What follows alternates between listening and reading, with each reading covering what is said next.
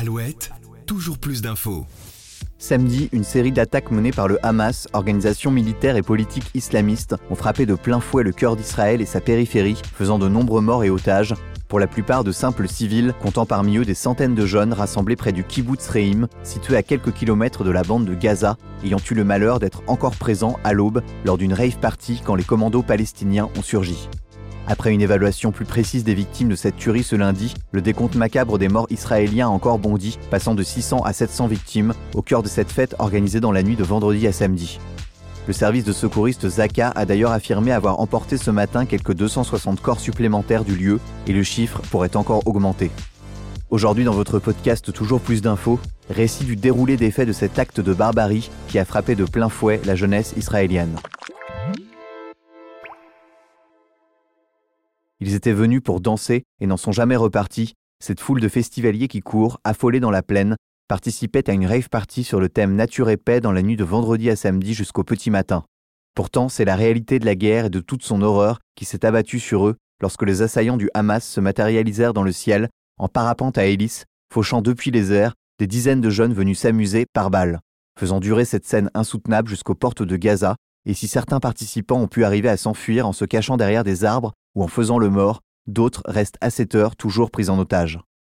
Parmi les nombreux sites attaqués par les terroristes palestiniens se trouvait donc ce lieu de festival de musique électronique, et le bilan qui ne cesse de s'alourdir fait état d'au moins 260 personnes. Sur les réseaux sociaux, une courte vidéo circule. Sur cette dernière, on y voit des jeunes gens au petit matin dansant sur un fond sonore électro, puis la caméra monte furtivement vers le ciel où on y distingue des taches noires. Il s'agit des parapentes avec lesquelles les terroristes ont franchi la barrière de la bande de Gaza à quelques kilomètres de là, des fumées émanant du dôme de fer israélien viennent de s'activer quand la vidéo s'arrête brutalement. Il est alors 6h30 ce samedi 7 octobre, et quelques instants plus tard, des milliers de festivaliers, environ 3000 personnes selon les organisateurs, sont prises pour cible par les terroristes islamistes du Hamas, qui ont déboulé en plein désert du Negev, au cœur du site du Nova Festival, cette rave party annuelle donnée en l'honneur de la fête de Souko. Comme ailleurs dans le pays, l'effet de surprise a été total. Une fois arrivés sur place, les terroristes ont commencé à tirer sans distinction, y compris avec des lance-roquettes, des images sur lesquelles on distingue des jeunes Israéliens fuyant sur une route et à travers les champs. D'autres images, utilisées comme propagande par le Hamas, montrent que plusieurs dizaines de fêtards ont été enlevés par les terroristes et transformés en otages. Du fait de la proximité avec la zone palestinienne, certains ont probablement été emmenés dans la bande de Gaza.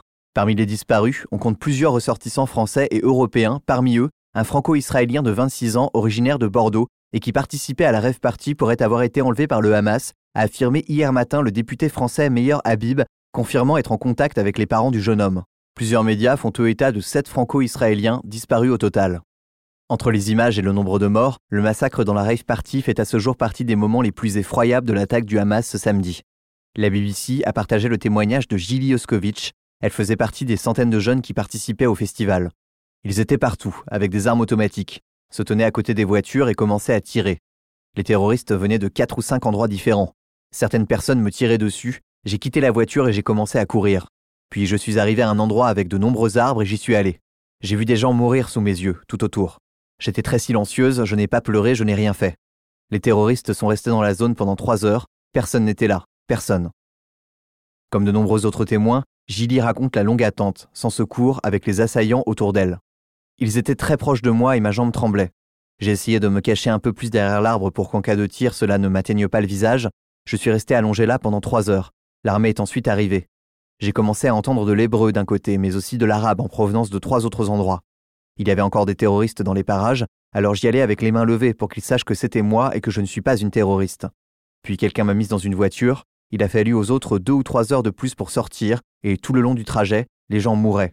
Tout le long de la route, des jeunes, car c'est un festival pour les jeunes. Selon un bilan toujours provisoire des autorités en Israël, il y a plus de 700 morts côté israélien depuis le début des affrontements samedi. Le bureau de presse du gouvernement a aussi précisé que sur les 2300 blessés recensés dans le pays, 200 se trouvaient toujours dans un état critique. Dans la bande de Gaza, les autorités locales dénombraient hier au moins 413 morts et 2200 blessés. Le Quai d'Orsay a de son côté confirmé qu'une Française figurait parmi les victimes tuées lors de l'assaut du Hamas, précisant que plusieurs ressortissants n'avaient pas encore été localisés.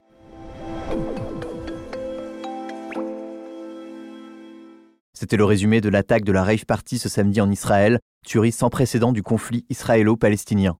Quant à moi, je vous retrouve demain pour un nouvel épisode de Toujours plus d'infos. À très vite. Toujours plus d'infos, le podcast de la rédaction d'Alouette qui va plus loin.